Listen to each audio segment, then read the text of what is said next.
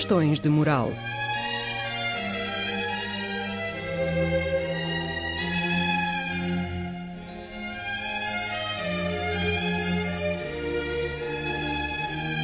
Escrito e apresentado por Joel Costa.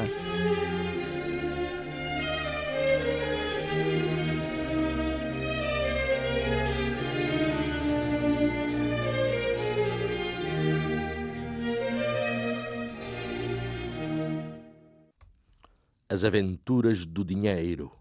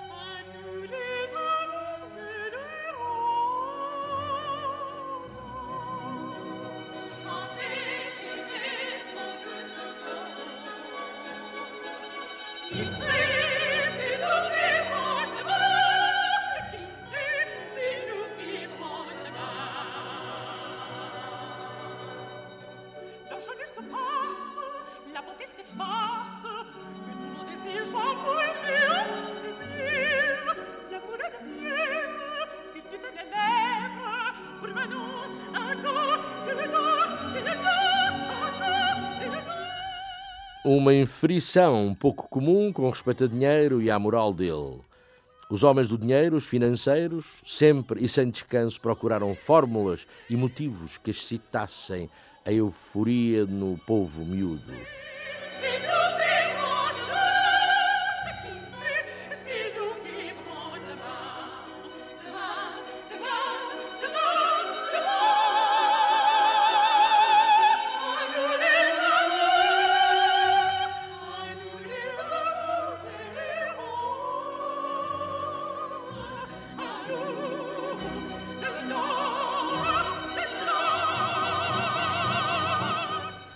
Estamos num tempo que, em pontos de ordem financeira, talvez nenhum de nós esperasse um dia viver. Tempos e costumes que se contêm numa sinistra palavra que nunca contámos pronunciar a nosso respeito, por ser mais própria de tempos remotos ou, ou de temas de ficção. E essa palavra é bancarrota. Instituições em bancarrota, países em bancarrota, coisas do passado que se leem em romances.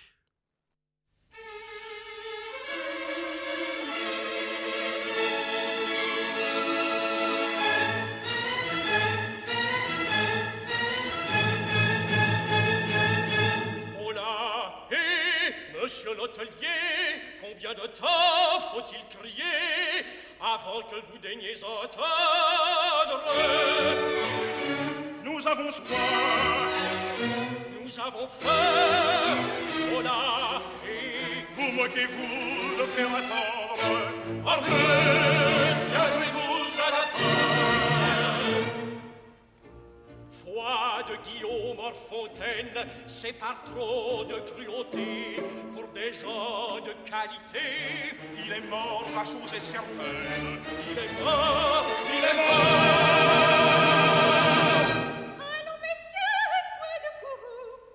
Faut-il faire Que faut-il faire Il n'entend pas.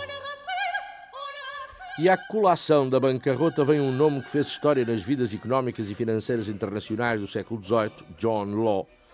Escocês, batuteiro, visionário, genial, precursor da vida aventurosa e fictícia do capital financeiro. Vamos lá ver se lhe consigo contar capazmente esta história moral.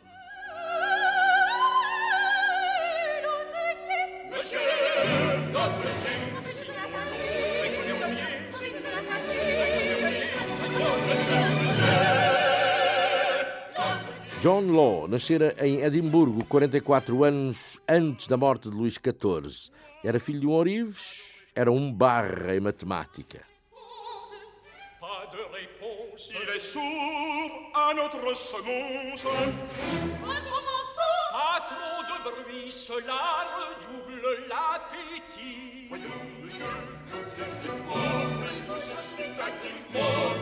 Hospitalier.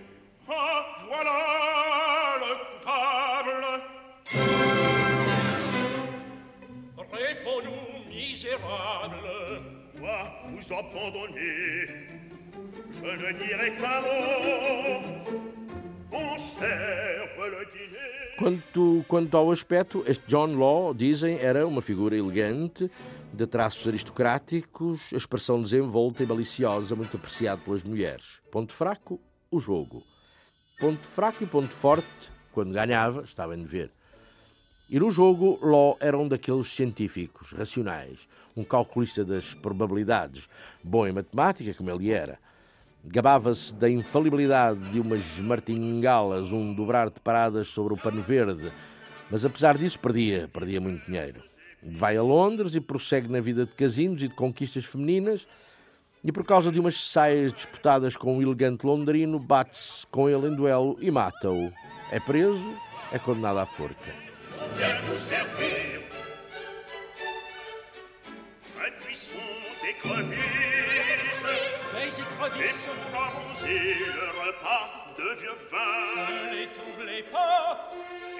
Mas a corte que o julgou pensa melhor no caso e admite que um duelo não pode ser caso de forca. E mais importante do que isso, John Law, através de algumas senhoras com quem se relacionara, dispõe de conhecimentos gra- grados e preciosos no mundo judiciário e acaba por ser o rei Guilherme III a conceder-lhe um perdão e a devolvê-lo à liberdade. O mais aborrecido é que o irmão do assassinado também tem uns pauzinhos influentes para mexer e recorre ao abrigo de uma lei escocesa, de onde se segue que John Law vai de novo bater com os costados na enxovia.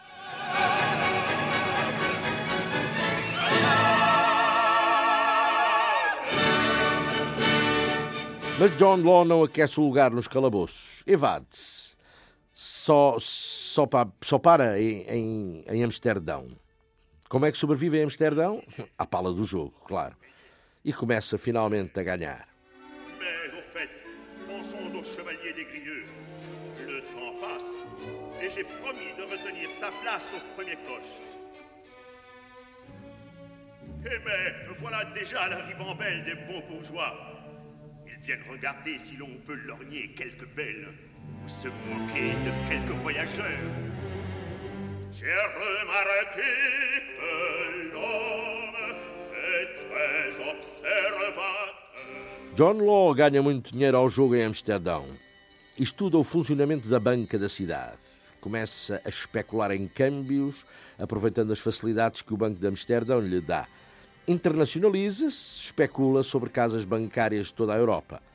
Percebe que aprender a dominar certas técnicas financeiras e ala de Amsterdão. Fixa-se por um tempo em Itália para voltar à Escócia em 1700 e propor ao Parlamento de Edimburgo um mirífico esquema financeiro que duplicaria a riqueza nacional.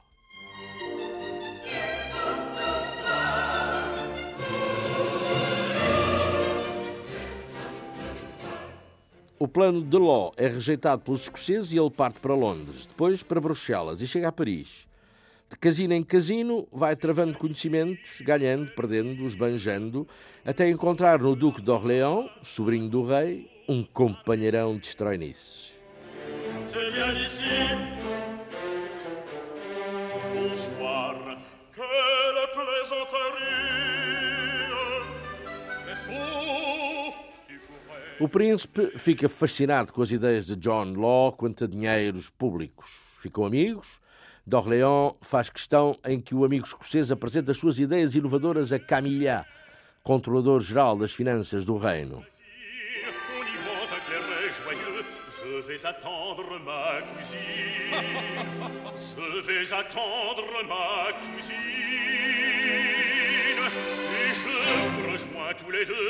Rappelle-toi, vous m'insultez. C'est imprudent. N'est-ce que c'est bon? Ouve John Law com toda a atenção e expõe o plano a Luís XIV, que dá a ideia de não ir muito fora dele, mas que solta um grito de horror quando se apercebe que o autor daqueles planos financeiros é um huguenote, um protestante. Não e não. Ah, mas ouça, majestade, não, já disse. Lá isso, menino, já disse. Palavra de rei, não. E ainda lhe digo mais: não seria mal que esse huguenote fosse amarrando a trouxa e se pusesse a cavar destes reinos o mais depressa possível.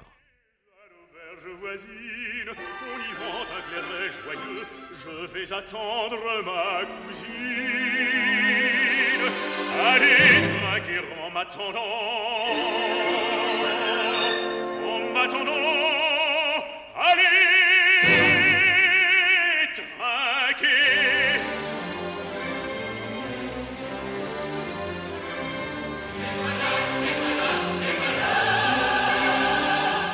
Mas Luís XIV já estava com os pés para a cova Há quem aconselhe John Law a ir-se deixando ficar, deixando ficar.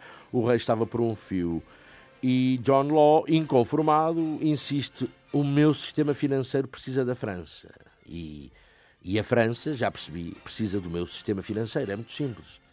Mas mesmo assim, Law deixa Paris.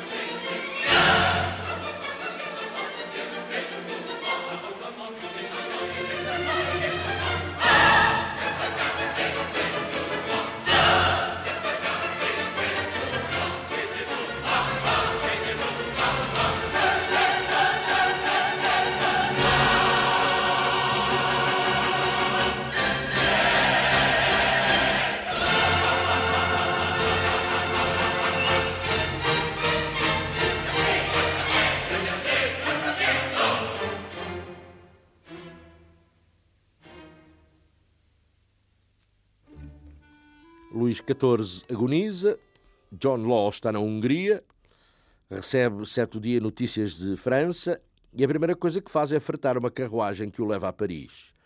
Quando chega, Luís XIV está morto.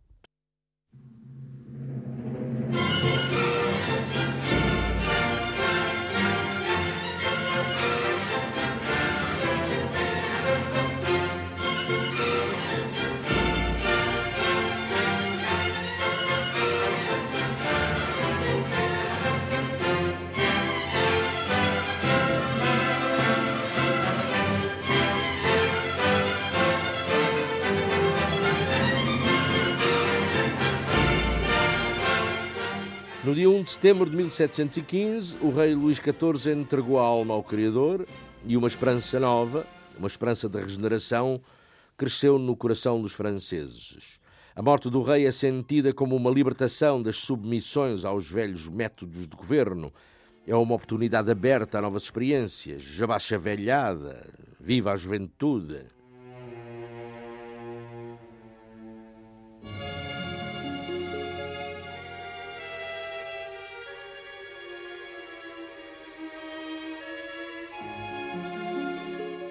Luís XV tem cinco anos, não pode governar. A França, liberta do velho rei, sonha com uma nova vida de prosperidade e de festa e quer na regência do reino, a conduzi-los na nova vida, alguém desempoeirado, ousado. E esse alguém vai ser o regente do reino, o Duque Philippe d'Orléans. Tem 41 anos, é sobrinho do falecido monarca, que, por sinal, nunca o quis perto dos negócios de Estado.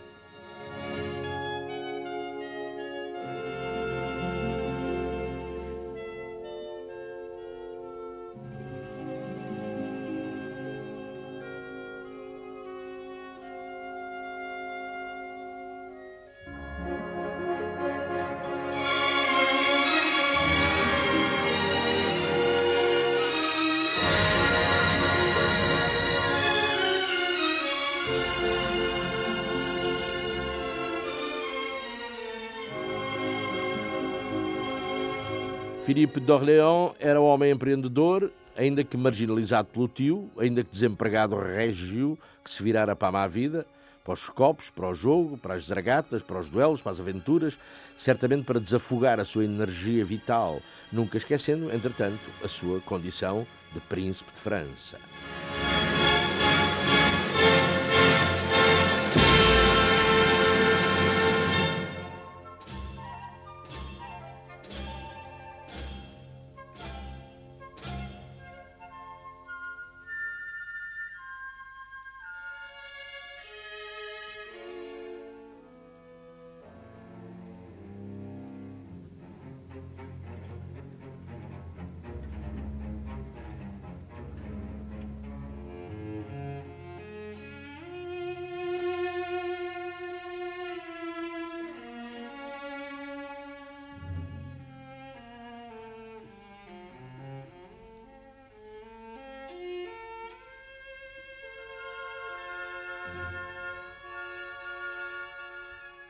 Elevado ao poder, Filipe d'Orléans não se esquece dos seus companheiros da boa vida, ou da má vida, conforme, e nomeia alguns deles altos dignitários e ministros, a começar pelo primeiro-ministro, um certo abade de Dubois, e a continuar num intelectual honesto, o Duque de Saint-Simon.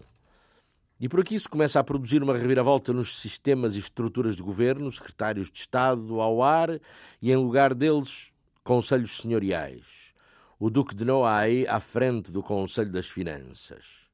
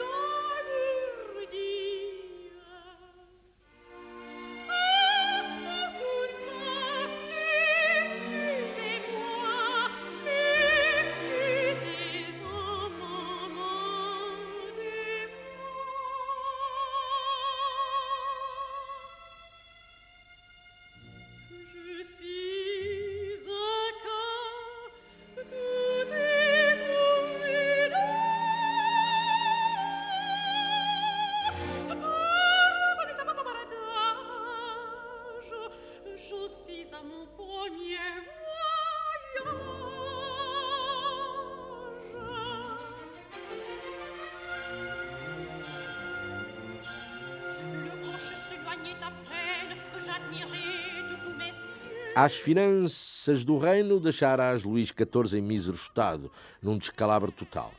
A dívida pública orçava pelo bilhão e meio de francos, verba descomunal para o tempo. Os cofres régios estavam vazios. Os títulos do Tesouro só eram aceitos por 20 ou 30% do seu valor nominal. O esquema de cobrança de receitas do Estado estava num caos. Os impostos eram irregularmente distribuídos e só uma parcela deles entrava nos cofres reais, perdendo-se o restante nas bolsas de oportunistas, traficantes e intermediários. Noai organiza uma Câmara de Justiça para rever e reformular um a um todos os processos, todas as contas, todos os enriquecimentos havidos à custa dos dinheiros do Estado.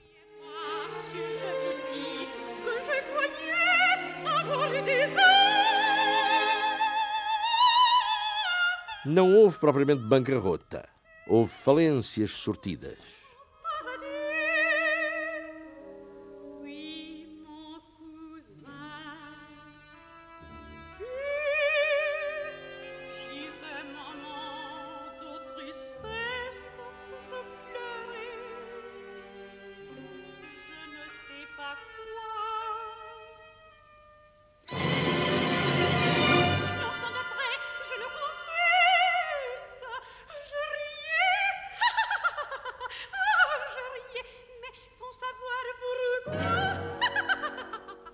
É no dia 24 de outubro de 1715 que John Law comparece perante o Conselho de Finanças de França e expõe as suas ideias. O discurso é claro e caloroso. Qualidades discursivas que sempre dispõem bem quem ouve, que sempre dispõem à euforia, como é próprio do capital e do lucro rápido e fácil.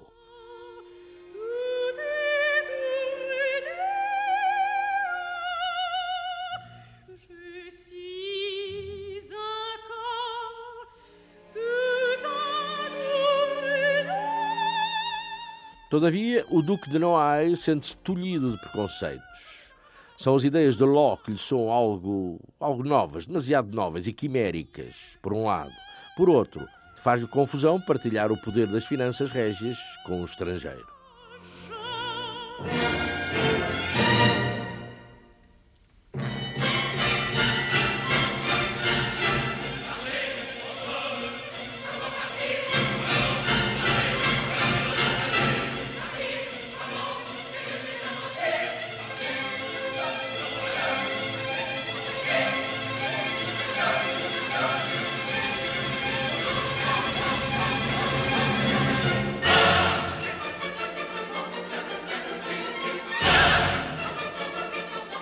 Ponto central para John Law era centralizar. Criava-se um banco régio onde todas as receitas do Estado seriam concentradas. Esse banco central passaria a emitir títulos que seriam entregues em pagamento a todos os credores do Estado, os quais, credores, teriam sempre a alternativa de trocar esses papéis por dinheiro contado.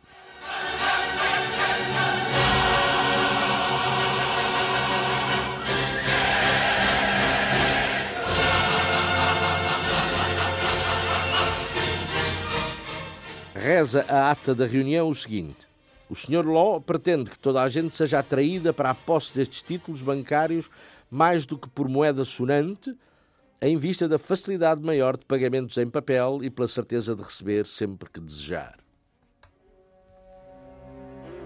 Attendez-moi, soyez bien sage. Je vais chercher votre bagage.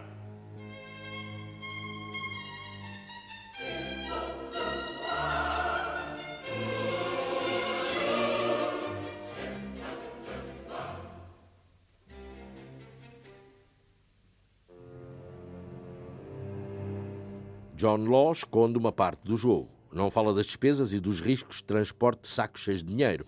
Não fala na sua ideia de multiplicar os símbolos monetários muito possíveis de confundir com riqueza e património reais.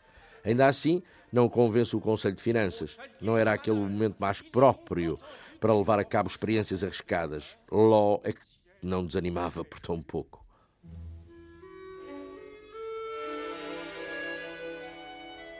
Mademoiselle.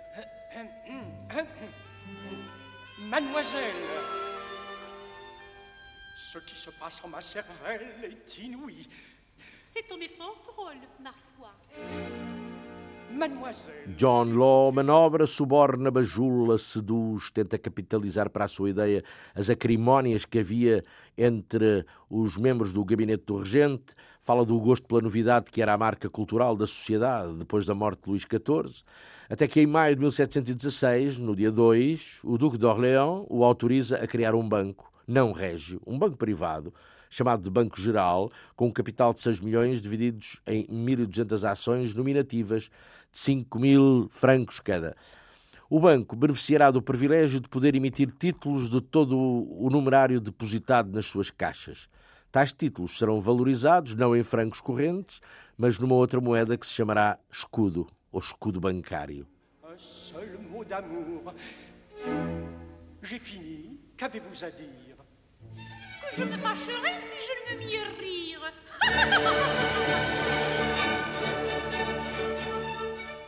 Guillot, que faites-vous Nous vous attendons.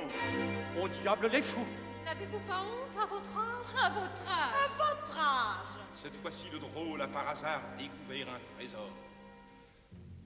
Nunca mais ninguém quereria negociar sem serem escudos bancários, que representavam um peso real e constante em metal, ao contrário do suporte do franco, sempre a diminuir na sua correspondência com os valores em ouro e prata. E como este Banco Geral oferia de uma honesta corretagem sobre as operações que fazia, os lucros começaram a ser substanciais, a pontos de poder, ao cabo dos primeiros seis meses, oferecer aos acionistas uns bons 7,5% de dividendos. Regardez-moi bien dans les yeux. Je vais tout près à la caserne discuter avec ces messieurs. O regente do reino anda contente que nem um rato. O Duque Noai finge-se rendido aos estratagemas de Law e convida os credores da coroa a deixarem-se ressarcir em títulos do Banco Geral.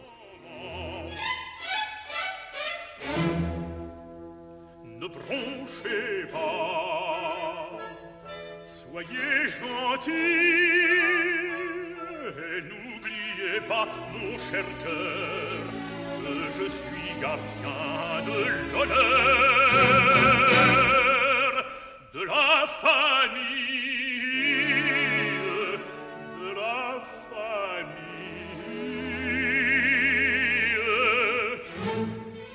Si par hasard, quelqu'un prudent vous tenait un propos frivole dans la crainte d'un accident, dites pas une parole. Priez-le d'attendre un instant, un seul moment. John Law, se não inventava, pelo menos punha em ação a modalidade financeira da emissão de títulos do Tesouro. Pensa num banco de negócios. Mas o capital do Banco Geral, para Law, era um capital adormecido. Era preciso acrescentar-lhe movimento, inventar-lhe uma aventura financeira de maiores proporções.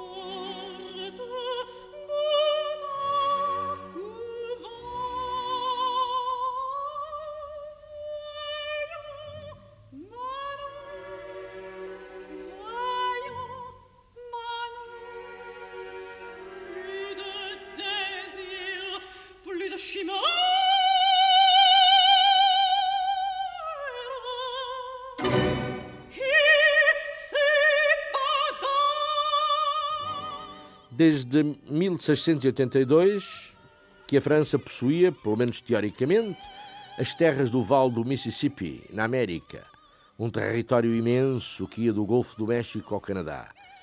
Tinham-lhe chamado Louisiana, honrando o rei Luís XIV. Falava-se de mirabolantes riquezas de ouro e esmeraldas escondidas no subsolo. E era, além do mais, um espaço onde, em 1716, não havia mais do que duas centenas de colonos franceses. John Law, o nosso financeiro, pensa no assunto.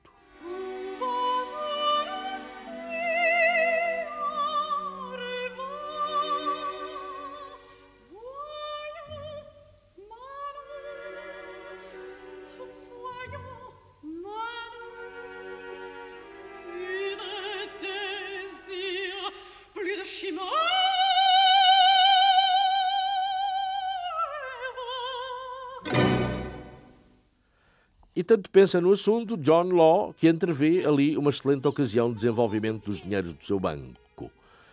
O direito de exploração do território fora dado a um negociante parisiense chamado Antoine Crozat, que dessa concessão não sacara ganhos que se vissem e que por isso a ela renunciara. Law vê o furo. O caminho estava aberto à ousadia aventureira do capital. Era urgente fundar uma companhia, uma companhia do Ocidente, para tomar o lugar do tal Antoine Crozat e explorar as riquezas do Vale do Mississippi.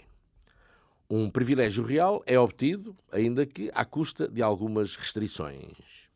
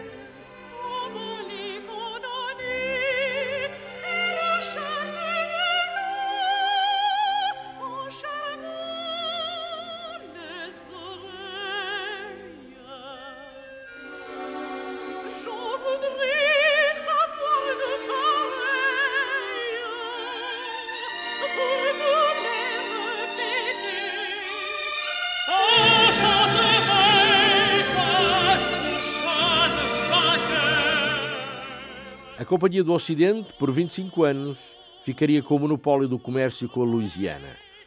Porém, o capital da companhia, 100 milhões de francos, seria integralmente subscrito em títulos do Estado e em condições de paridade.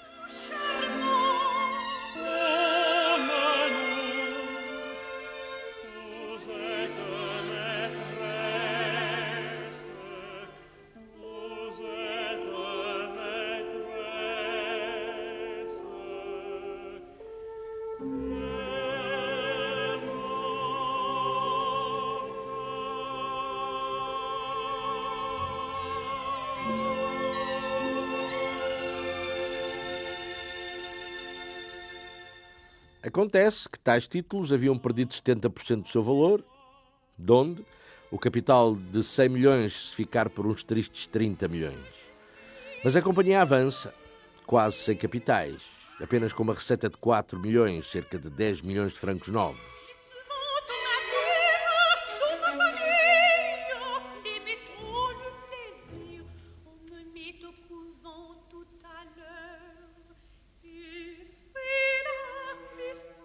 Com meios tão exíguos, como seria possível à Companhia do Ocidente valorizar um território tão desmesurado como o da Louisiana? Law sabe dos perigos, mas, jogador, tem uma confiança inaudita na sua sorte.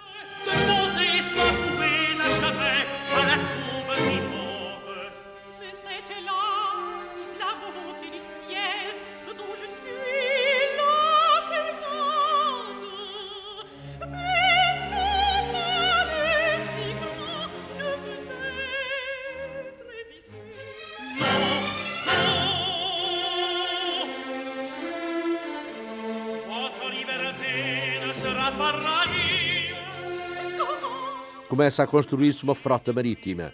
Reúnem-se os contingentes de futuros colonos franceses da América. Arregimentam-se soldados.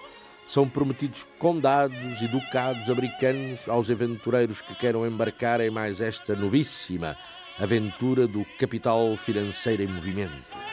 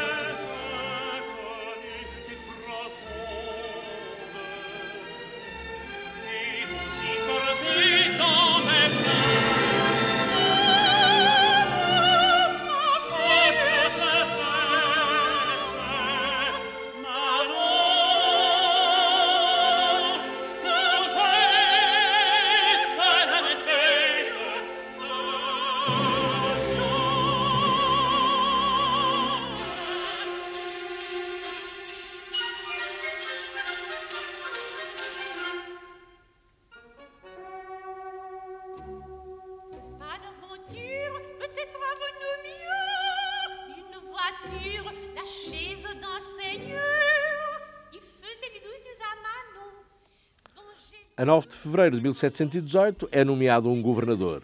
Chamava-se Jean-Baptiste Lemoine, era senhor de Brieuville, era um homem teso, oficial da tropa, de origem canadiana.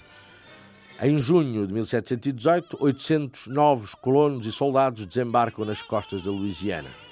68 deles são escolhidos pelo governador para habitar um lugar selvagem e pantanoso, mas muito bem situado nas margens do Mississippi. Paris, tous les deux, tous les deux, et nos cœurs amoureux. Paris, l'un à l'autre enchaîne. E era bom que se desse um nome ao tal sítio. Qual é que havia de ser? Hã? Qual é que há de ser? Talvez um nome que fosse uma homenagem ao regente do reino e padrinho da aventura, o Sr. Duque de Orleão. Ah, olha, calha bem, está dito. O sítio fica a chamar-se Nova Orleão.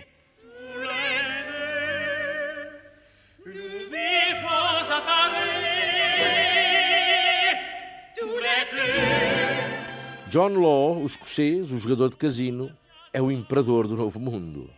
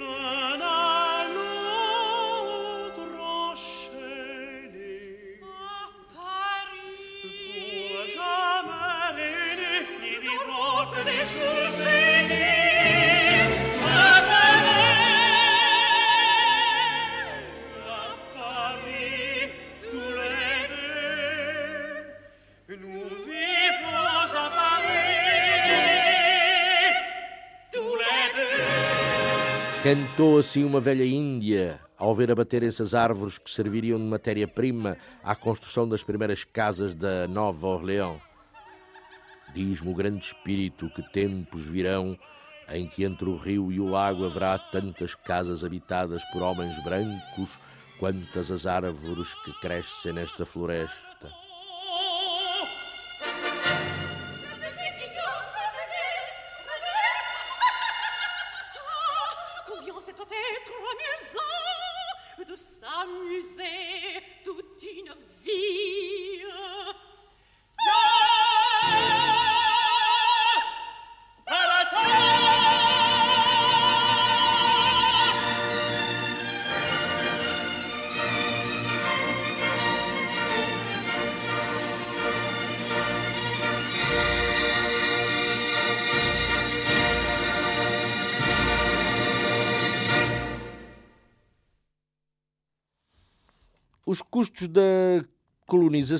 Eram astronómicos. Quem andava pior do que uma barata era o conselheiro das finanças do reino, o Duque de Noailles. Mas o regente continuava embalado na conversa de John Law e substituía o Noailles nas finanças. John Law marcava pontos. O problema era o problema era o, o problema era o Parlamento de Paris. Mas Law, todo ele era todo ele era Companhia do Ocidente, todo ele era Nova Orleans, todo ele era Mississippi.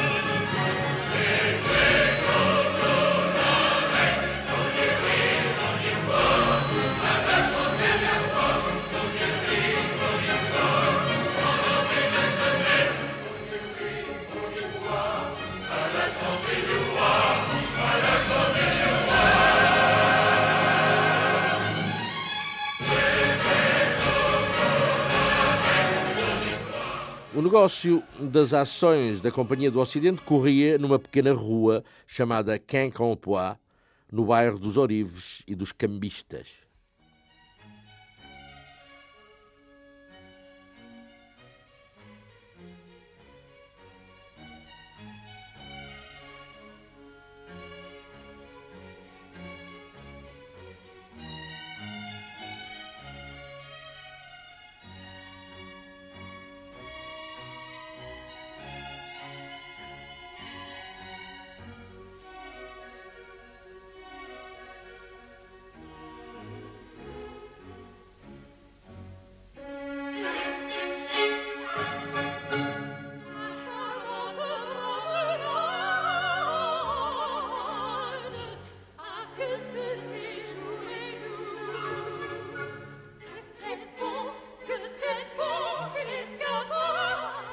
De princípio, as transações eram feitas em lojas, mas rapidamente essas lojas foram pequenas para tanto movimento e o comércio das ações passou para o meio da rua, que por acaso estava interdita a trânsito de carruagens.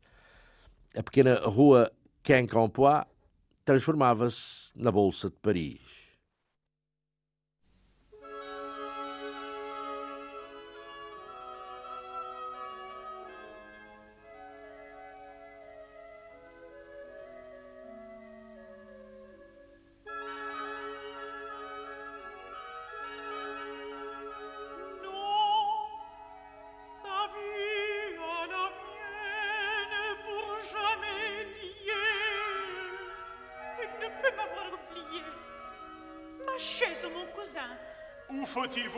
Cousine à Saint-Sulpice.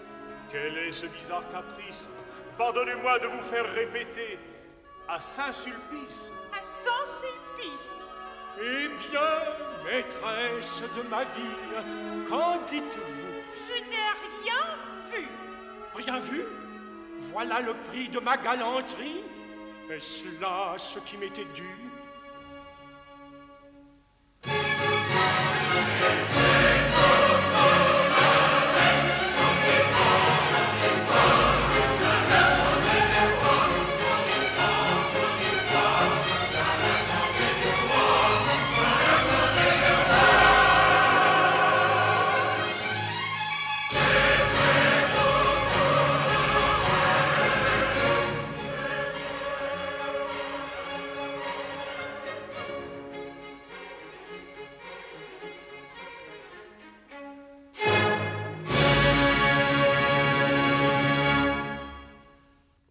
a confusão era muita naquela rua Quincampoix que se transformara na Bolsa de Paris. A confusão era muita, as desordens não eram raras. Foi preciso vedar as, as extremidades da rua com grades de ferro e pôr piquetes de soldados a guardá-las. Um pobre corcunda ganhou rios de dinheiro só por alugar a sua, a sua corcunda como escrivaninha para os agiotas com pressa de trocar assinaturas.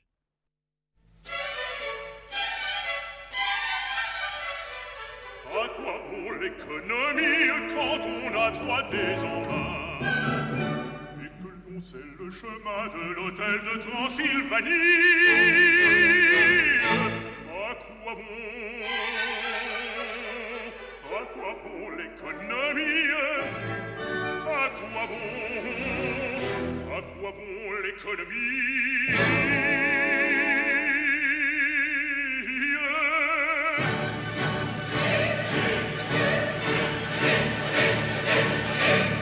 see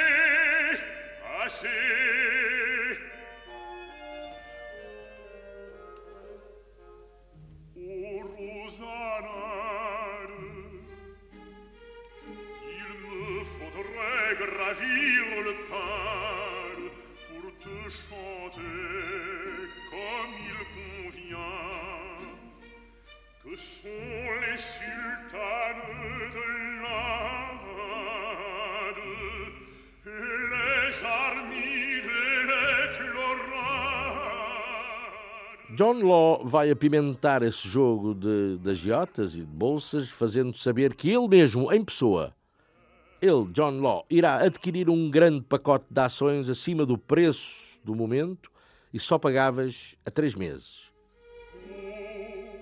Ma Rosanade,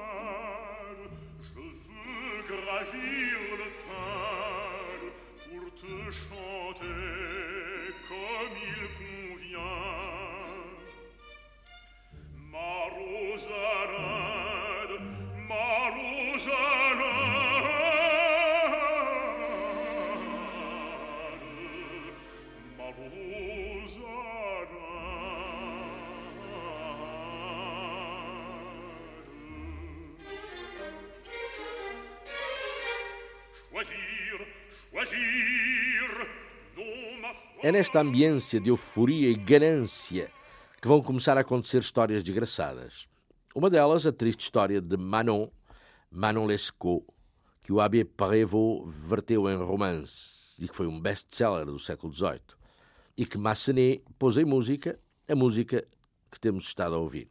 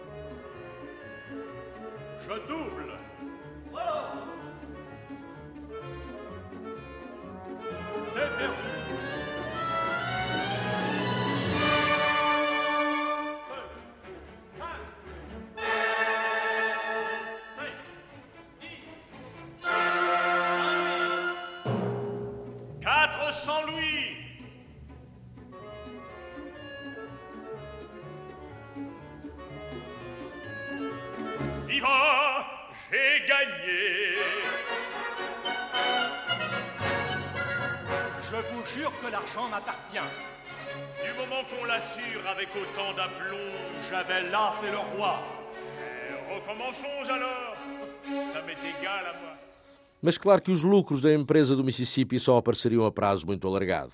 John Law sabia disso e queria benefícios imediatos. Para tanto, manobrou de forma a que outras companhias se fundissem com a sua, em concreto as velhas e moribundas companhias de comércio ainda do tempo de Luís XIV, a Companhia do Senegal, a Companhia das Índias Ocidentais, a Companhia da China. N'ai jamais fait autrement. Tout en jouant honnêtement, je n'ai jamais fait autrement.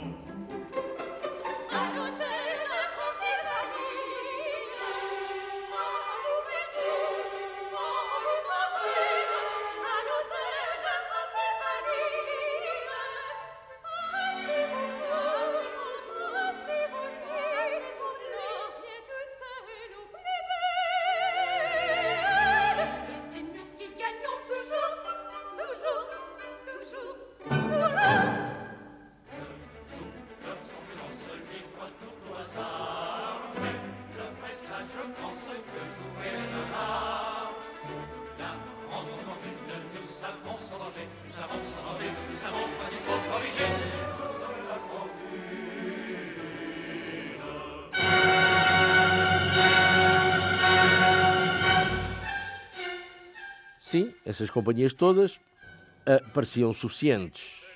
Tudo parecia suficiente, mas não lhe chegava, não chegava a Law. John Law era insaciável. E John Law consegue fazer-se adjudicar outras concessões ainda, a do fabrico de moeda, a do contrato do tabaco.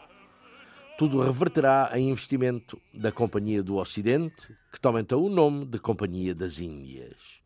O curso e a cotação das ações sobem, sobem de dia para dia, de hora para hora. Ganham-se fortunas colossais em poucos dias. Há lacaios cheios de sorte e de esperteza bolsista que se tornam milionários do dia para a noite.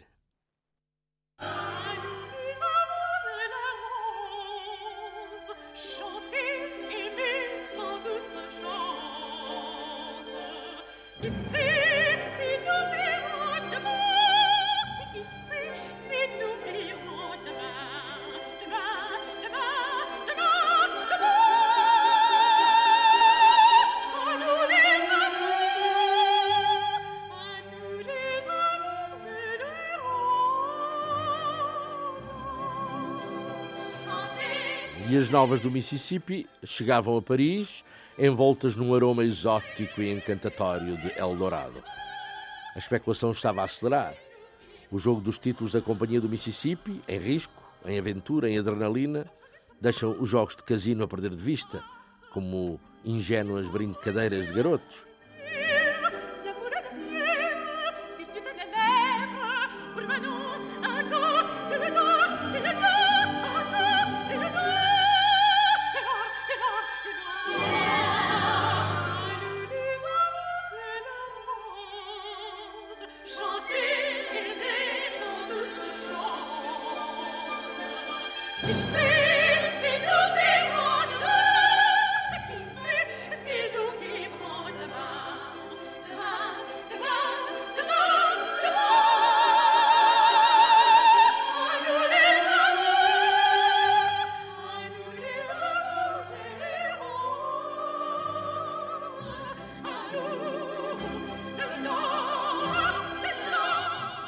Voltaire escreveu: É um jogo novo e prodigioso onde todos os cidadãos jogam uns contra os outros.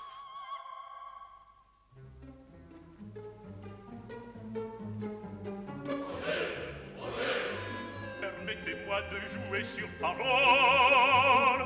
Je suis de bonne foi.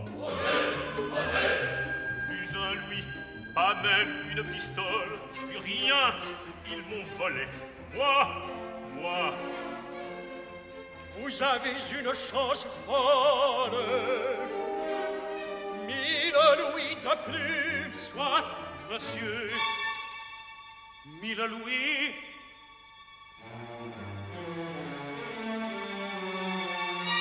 j'ai perdu. Eh bien, gagnes-tu Regarde, C'est à nous c'est à nous. Com Henrique Soares e Cristina do Carmo.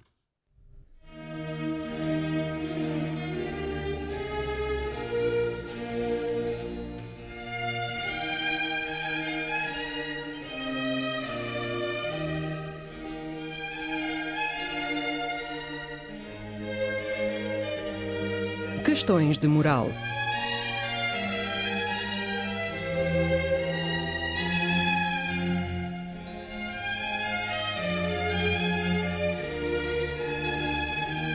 Escrito e apresentado por Joel Costa.